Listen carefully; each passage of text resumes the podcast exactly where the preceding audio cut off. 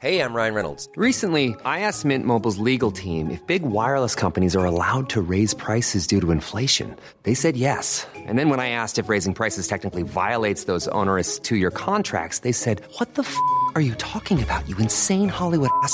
So to recap, we're cutting the price of Mint Unlimited from $30 a month to just $15 a month. Give it a try at mintmobile.com slash switch. $45 upfront for three months plus taxes and fees. Promo rate for new customers for limited time. Unlimited more than 40 gigabytes per month. Slows. Full terms at mintmobile.com. Escuchas. Escuchas un podcast de Dixo. Escuchas Linterna Mágica con Miguel Cane. Por Dixo. Dixo. La productora de podcast más importante en habla hispana.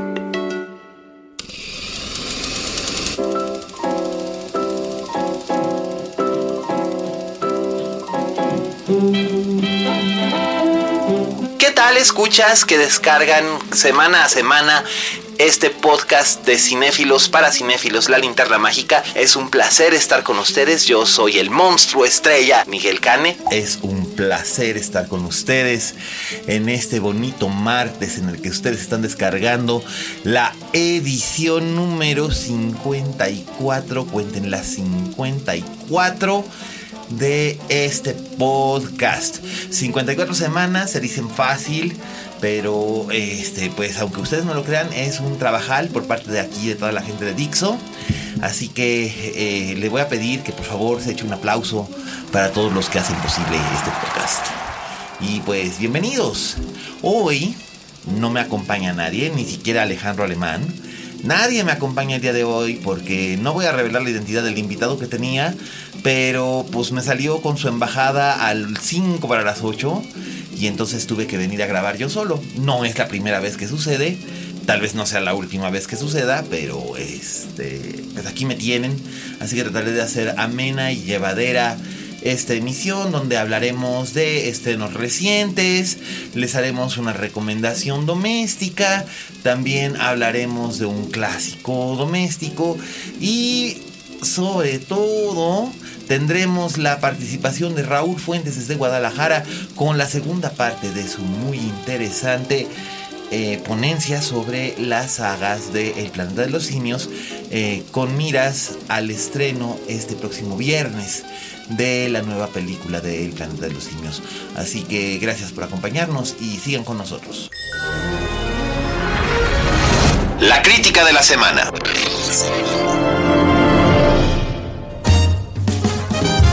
Bueno, pues hoy tenemos dos reseñas de, de, la semana. Tenemos por un lado una muy breve, tenemos otra que es un poco más extensa.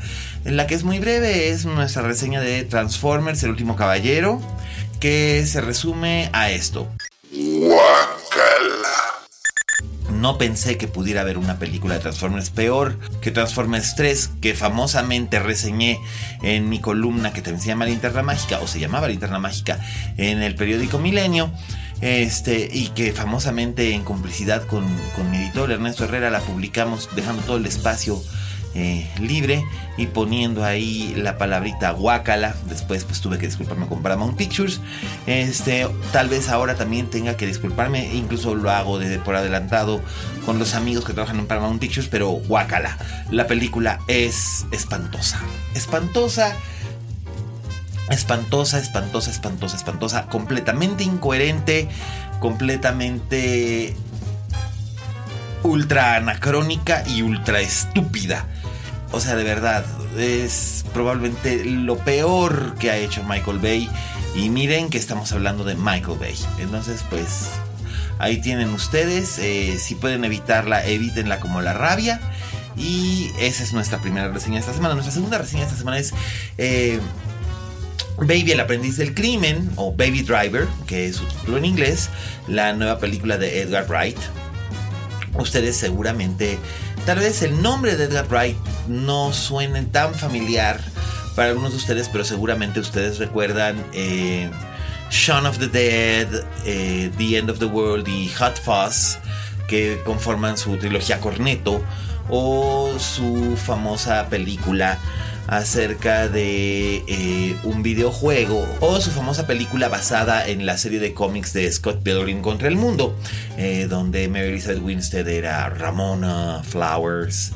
y Michael Cera era Scott Pilgrim y era básicamente una película muy divertida que tiene muy buen seguimiento de culto y además él estuvo a punto de dirigir Ant-Man para los estudios Marvel. Finalmente hubo una separación ahí. Aunque el resultado finalmente fue bueno, eh, Bright ya no la dirigió. Y hubiera sido muy interesante ver una película de superhéroes dirigida por él. En este caso, lo que él está presentándonos es un thriller de acción con una banda sonora espectacular. De hecho, la banda sonora es un personaje más de la película. Eh, donde Ansel Elgort es un jovencito que es el conductor de escape eh, contratado por una banda de ladrones de bancos. Estos ladrones de bancos son dirigidos por Kevin Spacey y entre los que conforman este grupo pues está John Bernthal que lo recordarán por The Walking Dead o como el nuevo Punisher del Marvel Universe. Eh, está John Hamm de Mad Men, está Eisa González, eh, que pues es la hija de Glenda Reina y su mayor mérito a la fama es haber hecho telenovelas aquí luego irse a hacer series allá y bueno, ella es digamos que The Weakest Link, el, lo más débil de la película, pero en realidad está ahí como una especie de ornato que funciona, así que no se le puede exigir mucho más al personaje que está haciendo. Y también está Lily James, que era la Cenicienta en la versión donde salió Kate Blanchett. Y es una historia un tanto convencional. Eh, el chico se dedica a, transportar a estos ladrones. También aparece por ahí Jamie Foxx, que no se nos olvide. Este. Este muchachón se dedica a transportar ladrones de bancos. Eh, todo va muy bien. Él se gana su lana, la va ahorrando tiene este, ahí a su abuelo que tiene Alzheimer's, pero es su única familia. Y él básicamente por eso es que ha estado ahorrando todo este dinero, ¿no? Para, para la protección de su, de su abuelo. Y conoce a esta chica, se enamora de ella y que es Lily James, que es una mesera en un café y al conocerla y enamorarse de ella, obviamente pues empieza a cambiar su perspectiva del mundo. Eh, la película no es terriblemente original en su trama, pero es original y mucho en su manera de hacer los stunts automovilísticos, las persecuciones, el manejo de la música.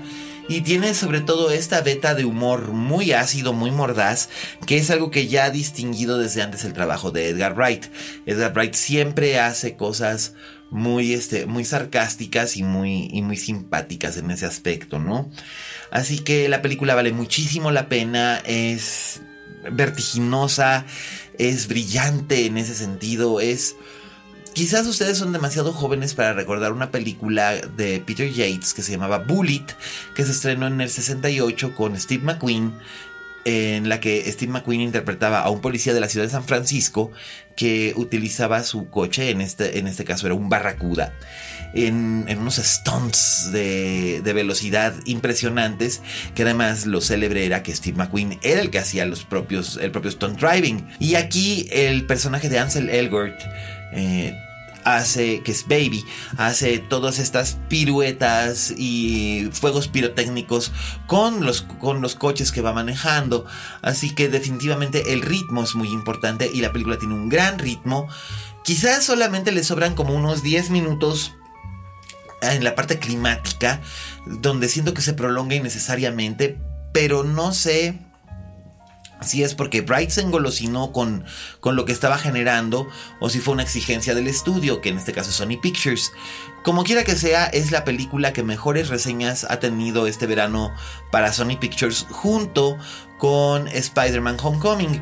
Y esto me lleva a señalar una cosa que es interesante. Durante mucho tiempo las reseñas de los críticos de cine no habían tenido realmente efecto en los blockbusters americanos de manera local. Eh, es decir, las películas, eh, de todos modos, la gente las iba a ver, aunque la crítica las hiciera pomada. Pero este año, curiosamente, sí ocurre algo opuesto a lo que ocurrió el año pasado, cuando toda la crítica eh, denunció a Suicide Squad como una mala película, a Batman vs. Superman como una mala película, etcétera, etcétera. Eh, se tiró muy duro al respecto de esto y la gente de todos modos fue a ver las películas. Sin embargo, este año se han ido alejando de las películas que han tenido mala reseña en los Estados Unidos. Eh, por ejemplo, Baywatch eh, no, no, pudo, no pudo recuperar costos de, de producción a nivel doméstico. Digo, le fue bien a nivel internacional, pero a nivel doméstico ya no pudo recuperar sus costos, cosa que se esperaba que se pudiera hacer a nivel doméstico. Y películas que tuvieron buena voz en, en crítica, como eh, Wonder Woman o Spider-Man, o en este caso Baby Driver, han tenido una mayor recuperación en taquilla de manera doméstica. De hecho, tanto Spider-Man Homecoming como Wonder Woman recuperaron sus costos de producción en, a nivel doméstico, cosa que no había ocurrido para una película de superhéroes desde hacía algún tiempo.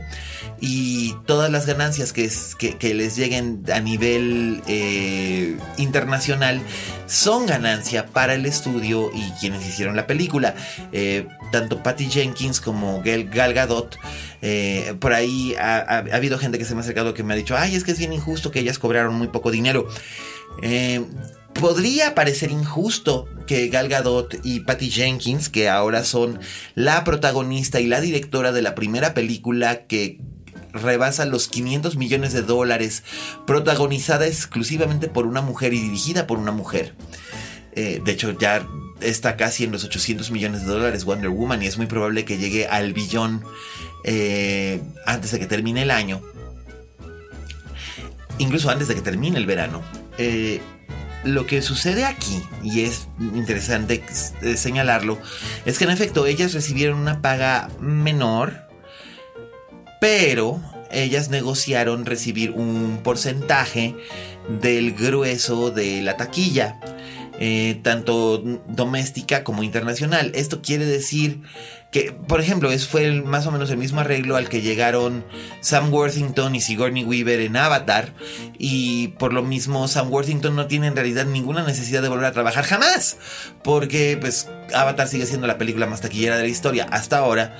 Y por lo mismo, eh, pues, todo el dinero que se embolsó, pues estuvo padre, ¿no?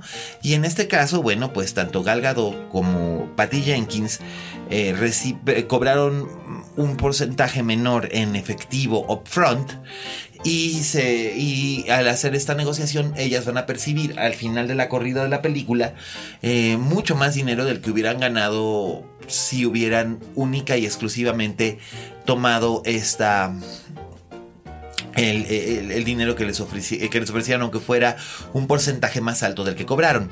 Espero que esto haya quedado claro. Así que a mí me parece una, una buena noticia que, que, Wonder Woman esté a punto de llegar ya a los 800 millones de dólares y recaudados. Y este, y pues qué maravilla, ¿no? O sea, literalmente qué maravilla.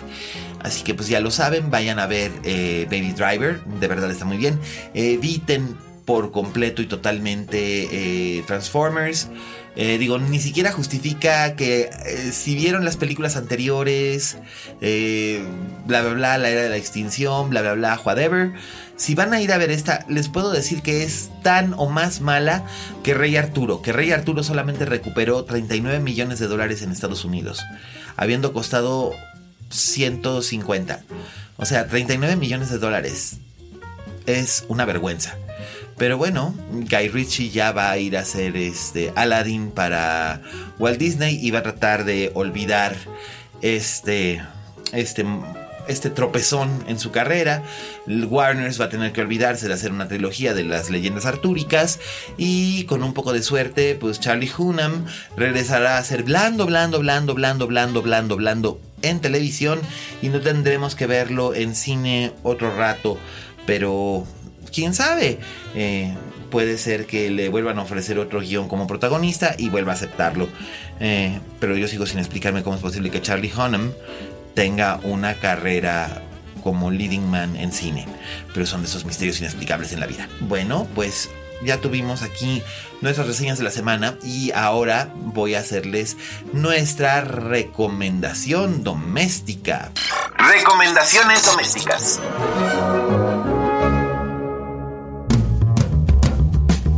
Y por supuesto, nuestra recomendación doméstica llega unos días, dos días después del estreno internacional de la séptima temporada de Game of Thrones, que todo el mundo ha estado esperando, ¿verdad?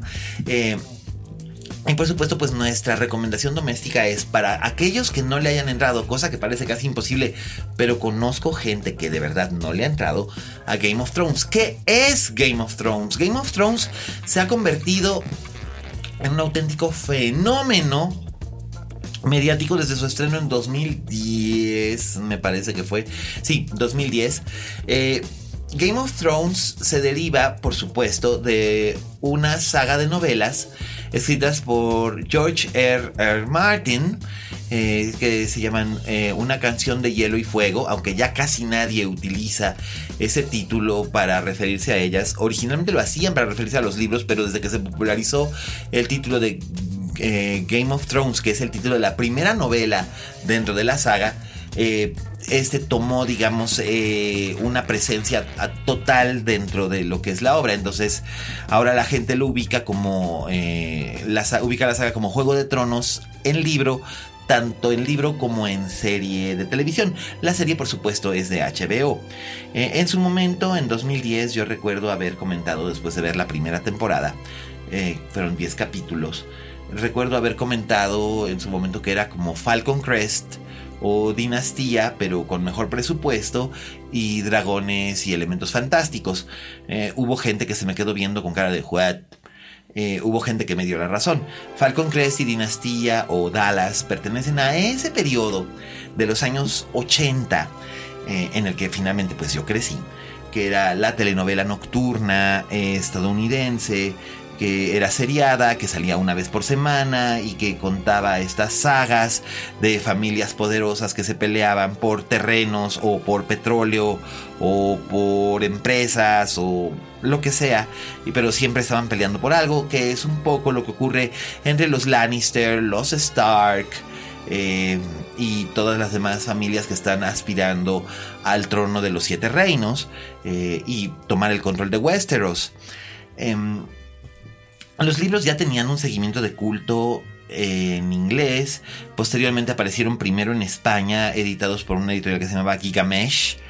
Y eh, cuando empezaron a alcanzar mucha popularidad, eh, Grupo Santillana Alfaguara compró los derechos para América Latina en español y, y compró las traducciones al español de de Gigamesh realizadas por una mujer llamada Cristina Macía y las tropicalizaron, las, les quitaron las partes muy españolas para lanzarlas en América Latina y por supuesto los libros fueron un éxito casi casi simultáneo con el lanzamiento de la serie. Eh, la serie ha tenido un. Eh, ha sido supervisada por David Benhoff. Ha sido un, un, exitazo. Han pasado por ella numerosos actores muy importantes y, sobre todo ha sorprendido muchísimo porque ha roto el statu quo en el sentido de que tenemos protagonistas a los que queremos y de repente nos los arrebatan. Y en este caso eh, también ha habido algunas sorpresas y revelaciones, mismas que no voy a hacer aquí, pero si ustedes han seguido fielmente la serie, sabrán a lo que me refiero. Quienes todavía no han visto la serie, o quizás solamente vieron el primer capítulo, los primeros capítulos de la primera temporada, o la primera temporada completa, y luego como que se desentendieron. De verdad, yo les diría, eh, retómenla Retómenla, échense un maratón ahora que va a haber maratones o sigue habiendo maratones eh, de las seis temporadas anteriores con miras al estreno de esta, que es la penúltima, by the way. Eh, porque de veras van a disfrutar muchísimo de una historia muy ágil, con muy buenas actuaciones, especialmente yo diría que está eh, Lena Headey en el papel de Cersei Lannister está maravillosa. También Peter Dinklage en el papel de Tyrion Lannister es, es, maravilloso. Eh, gran, gran actor. Eh, digo, Kit Harrington en el papel de Jon Snow a mí no me parece realmente eh, la gran cosa, pero ha tenido mucho impacto popular. Entonces, sobre todo al irse erigiendo como un personaje importante, yo creo que eh, ustedes tienen mucho que descubrir en Game of Thrones si es que no la han visto. Si ya la han visto, eh, seguramente esta séptima temporada, por un lado, les provoca mucha emoción y por otro lado, les va a provocar ansiedad porque es la penúltima. Entonces, después de que salga esta temporada, la temporada 8 va, va a demorar en en, este, en estrenarse un poco porque como lo habíamos comentado en este mismo podcast hace algunos meses, el rodaje de la, de la temporada 8, tanto de la 7 como de la 8 se vieron un poco retrasados porque tuvieron que buscar nieve. El invierno ya llegó a Westeros. Entonces... Eh, han tenido que, buscar por condiciones climatológicas eh, locaciones idóneas y ahora están, este, están preparándose para para los últimos capítulos.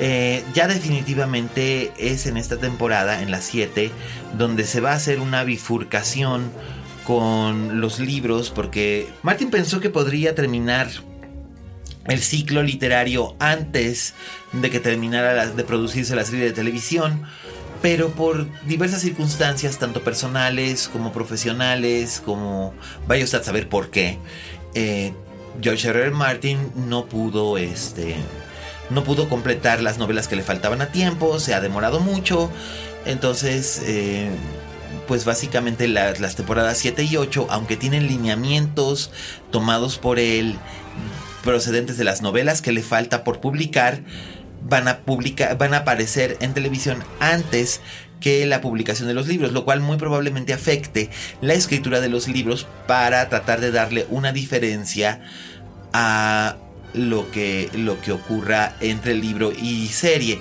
Aunque por ejemplo en la serie ya se tuvo que hacer algunas revelaciones que iban a hacerse en los libros y Martin va a tener que vivir con ello, ni modo, ¿quién lo manda, verdad? Y digo, yo también soy escritor, pero, pero pues al parecer las ocupaciones eh, promocionales de, y personales de, de, Martin, llegó un momento en el que sí le pasaron factura, en el sentido de que no pudo escribir más, más rápido. Y además estos libros han estado escribiendo desde hace 20 años que se están publicando.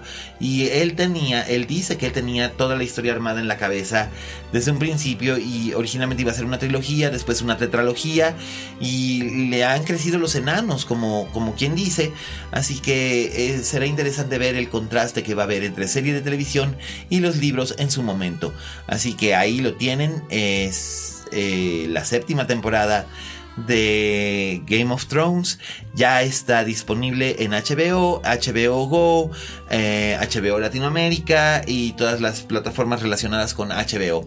Eh, y supongo que el año que viene los que no tienen HBO eh, podrán verlo en otras cadenas, en otras cadenas de televisión por cable que suelen hacer repetición de Juego de Tronos. Pero definitivamente si ustedes este, le pueden le pueden echar un ojo ya directamente desde HBO. Disfruten mucho de esta temporada que nos va a responder preguntas que nos hemos formulado desde la primera temporada y que seguramente va a dejar a todo mundo muy satisfecho. Así que pues ya lo tienen, mándenme sus sus comentarios sobre lo que están viendo en Game of Thrones, si es que están, si están descubriéndola o redescubriéndola o son fieles seguidores usando el hashtag linterna mágica. Y por cierto, antes de irnos con Raúl Fuentes, tengo que decirles que tenemos un regalito para este sábado, sábado 22 de julio a las 7 de la noche en Le Cinema, eh, que es la sala de cine del Instituto Francés de América Latina en México, el IFAL. Eh, están cordialmente invitados a la presentación, a la última presentación en pantalla grande de la versión restaurada de la película de Louis Mal Ascensor para el Cadalso, protagonizada por eh, Jean Moreau, que está celebrando sus 60 años de su estreno. Eh, la música es de Miles Davis, está increíble.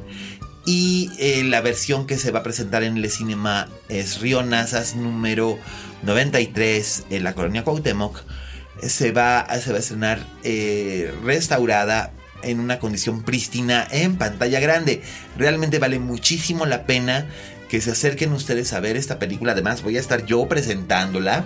Así que si quieren hacerme algún reclamo, meterme un tiro o llevarme unas rosas o unas galletas, cosa que preferiría más que unas rosas porque las rosas no me las puedo comer, eh, pueden asistir este sábado 22 de julio a las 19 horas al IFAL y la entrada es completamente gratuita. Y tenemos, además, pueden acudir este sábado 22 de julio a las 19 horas al IFAL y tenemos cortesías. Tenemos 20 cortesías dobles para que ustedes acudan a esta proyección de manera completamente gratuita. Lo único que tienen que hacer es cuando lleguen al IFAL, es decir, venimos a la proyección y venimos, eh, eh, somos escuchas del podcast Linterna Mágica y ahí se les va a, este, se, les va a indicar dónde tienen que pasar para ver la, la película. La verdad es que Ascensor para el Cadalso es un gran filme que no deberían de perderse. Un gran clásico que igual comentaré posteriormente, pero eh, forma parte del ciclo de grandes clásicos del cine francés que se está presentando en México, cortesía del IFAL así, y de la Embajada de Francia en México. Así que por favor, no pierdan la oportunidad. Y qué mejor que la linterna mágica les regala su cortesía. Lo único que tienen que hacer es, es decir esto y mandarme a mí cuando escuchen ustedes este podcast, mandarme a mí su, su tweet a arroba alias Cane con el hashtag linterna mágica diciéndome yo quiero ir al IFAL para que yo se lo pase a Aurélie Dupire, que es nuestra amiga que está organizando este evento para que tenga ella una lista y ustedes digan vengo a ver la película y se les entregue su cortesía a la entrada del IFAL. Así que ya lo saben, vengan disfruten de una de las mejores películas francesas de los años 50, que vino a romper el paradigma de la posguerra y demostrar que el film noir estaba vivo y bien en Europa. Y ahora sí, vamos a proceder a irnos a Guadalajara con Raulito Fuentes, que nos va a dar la segunda parte de su extraordinaria ponencia sobre la saga de El planeta de los simios, cómo la novela original de Pierre Boulle se convirtió en un auténtico fenómeno cinematográfico con miras al estreno el 27 de julio de la película La guerra del planeta de los simios. Así que de verdad lo van a disfrutar enormemente porque Raúl es un auténtico genio y aquí nos va a hablar de esta segunda saga que inició en el año 2012 y que la verdad es que no nos ha dejado decepcionados en ningún momento. Eh, de verdad van a disfrutar ustedes mucho de los comentarios de Raúl. No les, adelanto, no les adelanto más. Eh, la Fede. Eh, gracias Raulito. Y nos seguimos escuchando después de oír a... Oye Fuentes. Hola, ¿qué tal? Esto es Oye Fuentes, el espacio que Miguel Cane me brinda en la linterna mágica. Yo soy Raúl Fuentes y me encuentras en Twitter y en Instagram como arroba Oye Fuentes.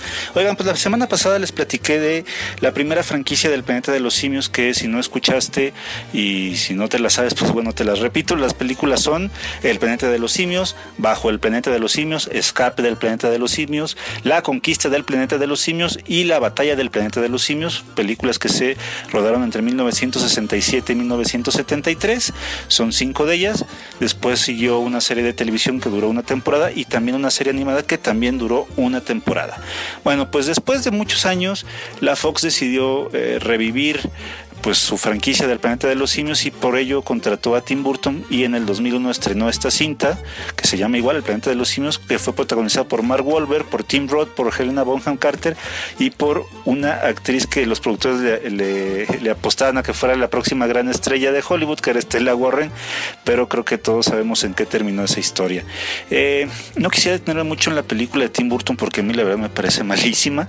Yo sé que a lo mejor habrá quien la defienda pero a mí sí me parece que no solamente es la peor película del planeta de los simios, me parece que es la peor de la filmografía de Tim Burton, así que no nos detengamos en ella, podemos platicarla en Twitter después. Mm, diez años después, en el año 2011, se estrenó El planeta de los simios Revolución, ahora dirigida por Rupert Wyatt y protagonizada por James Franco. Esta nueva franquicia del planeta de los simios lo que hace es ponernos a un simio como protagonista, a César, y a James Franco en el papel como de su papá, digamos, como de esta persona que lo, que lo protege, que lo rescata y que además, bueno, se forma esta bonita relación eh, pues de este hombre que aprende de este simio que es muy inteligente, que es consciente de su vida y que además evidentemente puede hablar. Eh, a la película le fue muy bien en el año 2011, fue una de las cintas más pues más exitosas de este año y que además pues bueno dio, dio luz a que sí se hicieran más películas de, de este universo al grado que en el 2014 pues estrena El planeta de los simios confrontación, ahora dirigida por Matthew Reeves y que bueno pues sigue las aventuras de César, ahora ya como líder de pues de estos simios, de estos orangutanes, de estos gorilas y precisamente pues la confrontación que tienen con estos humanos que quedaron por ahí desperdigados. Eh, el protagonista de esta cinta es Jason Clark y también tiene por ahí una actuación especial Gary Oldman. Eh, pero fíjate que a mí la verdad es que esta esta secuela, aunque no me parece mala, sí siento que quedó a deber. Sé que tiene muchos fans que gusta mucho esta segunda parte, pero yo siento que eh, el guion está como de repente tiene elementos o tiene momentos de la trama que son como muy eh, fusilados de Shakespeare. Entonces a mí la verdad es que no, no me gustó tantísimo. O sea, la, la puedo ver sin ninguna bronca, pero sí me gusta mucho más la primera. Y bueno, pues a las dos películas les fue muy bien y pues por eso este año, el 27 de julio, ya se estrena la tercera, que es Guerra, El planeta de los simios, la guerra, nuevamente dirigida por Matthew Reeves, que por cierto, pues él está ahorita en superboga porque además es el, es el director de la nueva película de Batman que va a protagonizar Ben Affleck y que además acaba de dar una declaración de que él le interesaría mucho hacer una película más del planeta de los simios. Él está enamorado como de este concepto, de estos personajes y además a la cinta pues le fue muy bien. O sea, en Estados Unidos ya se estrenó y muchísimos críticos la alabaron como si fuera la mejor de esta trilogía. Tiene muy buena calificación en Rotten Tomatoes. Yo la verdad es que muero ya por verla. Y, no dudaría que de veras la Fox, eh, con el éxito que han tenido esta nueva trilogía, sí le dé como la luz verde para que haga un nuevo proyecto del planeta de los simios será cosa de esperar eh, y será cosa también de que veamos la, la, tercera película pues para poderla para poderla dialogar mejor. ¿A ti qué te parece esta nueva trilogía del planeta de los simios o también pues si tú eres fan de la película de Tim Burton pues la podemos dialogar sin ninguna bronca ya tú ya sabes que yo pues yo le pongo cero de calificación a esta cinta de Tim Burton pero si tú eres fan pues platiquémosla te recuerdo mis redes sociales. Yo estoy en Twitter y en Instagram como arroba oyefuentes. Yo soy Raúl Fuentes, te agradezco muchísimo tu atención y nos escuchamos la próxima semana. Hasta luego. Escuchas. Escuchas. Linterna Mágica. Fixo.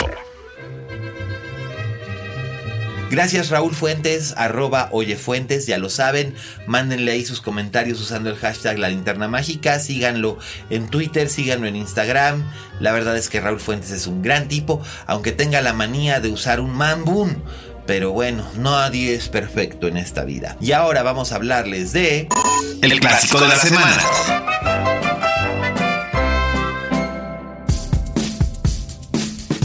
Y pues bueno, como en esta ocasión estoy solito y voy por la libre, voy a contar acerca de una de las películas que para mí son realmente un clásico y que disfruté enormemente en su momento la primera vez que la vi. Era yo además un chamaco. Y hasta la fecha sigo admirando la manera en la que está realizada. Por supuesto, me refiero a la película eh, Intriga Internacional o Con la muerte en los talones, cualquiera de los dos títulos en español aplica, eh, que en inglés es North by Northwest, de Alfred Hitchcock con Cary Grant, Eva Marie Saint y James Mason. Esta película se estrenó en 1959 y es probablemente la cúspide a la que había llegado Hitchcock en el cine comercial popular eh, que después se vería superada por psicosis y los pájaros. Ya después de los pájaros vinieron Money, Cortina Rasgada, Topaz, Frenzy y Family Plot. Y estas películas como que fueron bajando un poco dentro del eh, esquema de las cosas que había hecho, que había hecho Hitchcock. Pero eh, North by Northwest es probablemente la última película que hizo Hitchcock realmente disfrutando eh, la manera de hacer cine que había ido desarrollando a lo largo de los años 50. Eh, y de hecho es la película con la que se despide el cinema americano de esa década, acercándose más a la época más experimental y más oscura, entre comillas, que fueron los años 60 algo que se ve con el propio Hitchcock de un año a otro. En el 59 estrena esta película y en el 60 estrena Psicosis. Filmada en 1958, esta es la historia de un ejecutivo publicitario eh, divorciado, eh, carismático que es Cary Grant, que es secuestrado literalmente en la calle por unos eh, criminales que lo han confundido con otra persona. Y esto lo lleva a verse involucrado en una trama de intriga que implica un asesinato en la ONU, persecución a lo largo, a lo largo y ancho de los Estados Unidos, eh, falsificaciones de obras de arte, tráfico de influencias, corrupción. Y vamos, uno no se imaginaría que todo esto está presente en esta en esta película, que además es una película sumamente amable, llena de, humor y de una gran jovialidad, que es un detalle que no deberíamos olvidar nunca de Hitchcock. Y además Cary Grant es el leading man perfecto para esta película, eh, donde él es tremendamente carismático y al mismo tiempo es un héroe de aventuras, porque esta película podría decirse que es una película de intrigas y de aventura, porque lo que está viviendo este personaje es, es básicamente eso.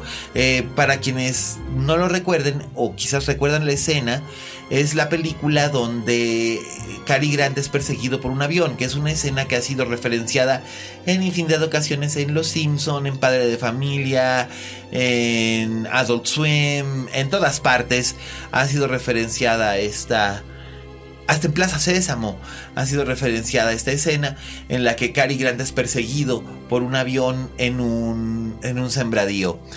Y, hay muchas otras, muchas otras secuencias memorables en North by Northwest, que además, aparte de contar con el carisma de Cary Grant, cuenta con el gran eh, sex appeal de Eva Marie Saint, que es probablemente la rubia Hitchcock más lograda que jamás haya tenido Hitch frente a la cámara. Ni siquiera las, las rubias originales, es decir, Ingrid Bergman o John Fontaine o Madeleine Carroll, eh, lograban exudar este tipo de personalidad y de sensualidad que maneja muy bien Eva Marie Saint, que por lo regular en su época, en los años 50 y 60, más bien interpretaba personajes que tenían poco que ver con mujeres glamorosas.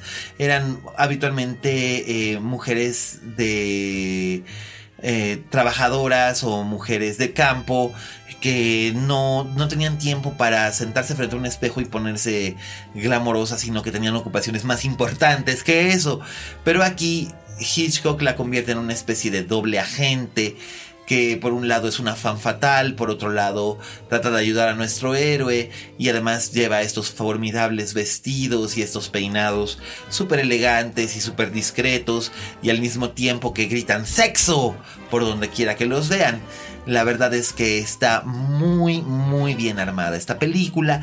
Ya habíamos hablado en, en alguna ocasión de Charada y pues bueno, básicamente Charada se debe su existencia precisamente a North by Northwest, que es donde Hitchcock consigue llegar al mejor momento de la mezcla entre una historia de misterio y suspenso con una comedia muy mordaz y el resultado es formidable. Eh, Intriga Internacional o Con la muerte en los talones. Eh, ha hecho sus rondas por Netflix. Está disponible en DVD, está disponible en Blu-ray. La verdad es que gana mucho con la alta definición. Eh, es una gran, gran, gran película. Definitivamente dentro de... Eh, si en mi listado personal de las películas de Hitchcock definitivamente está en mi top 10. Y creo que no solamente es una gran película de Hitchcock, es una gran película de Cary Grant, donde Cary Grant utiliza la personalidad del personaje de Cary Grant que él había creado ante las cámaras y ante los medios para valerse de él y desarrollar lo que es una trama súper interesante. Así que ya lo tienen, es el antecedente de todas estas películas de intriga y acción que ahora nos llegan en los veranos y creo que sería muy bueno que ustedes echaran un ojo y descubrieran no solamente el genio de Hitchcock que a estas alturas del partido se han estado oyendo este podcast desde hace más de un año, a los que nos han estado escuchando, si ustedes son quienes, de quienes nos están escuchando por primera vez, bienvenidos, sabrán que Hitchcock es uno de los santos domésticos de este podcast, pero también es para que vayan adentrándose y vayan alimentando su cinefilia con películas más clásicas. Porque creo que esto es algo muy importante.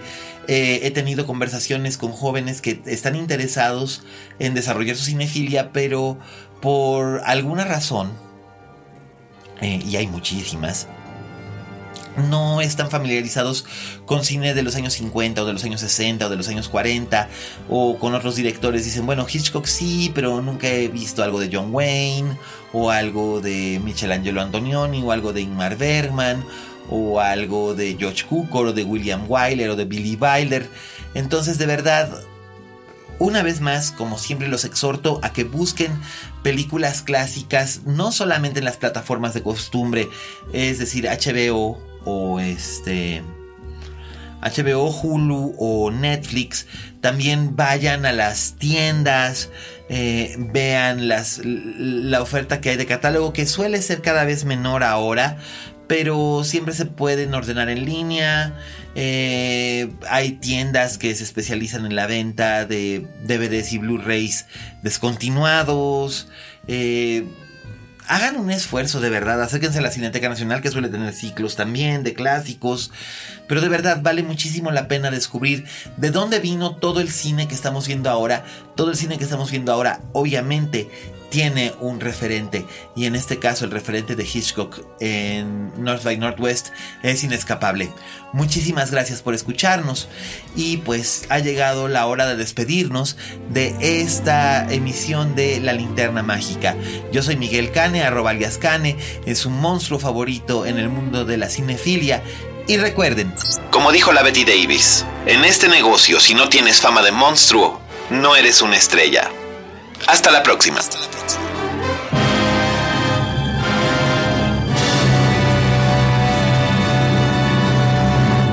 Dixo presentó Linterna Mágica con Miguel Cane.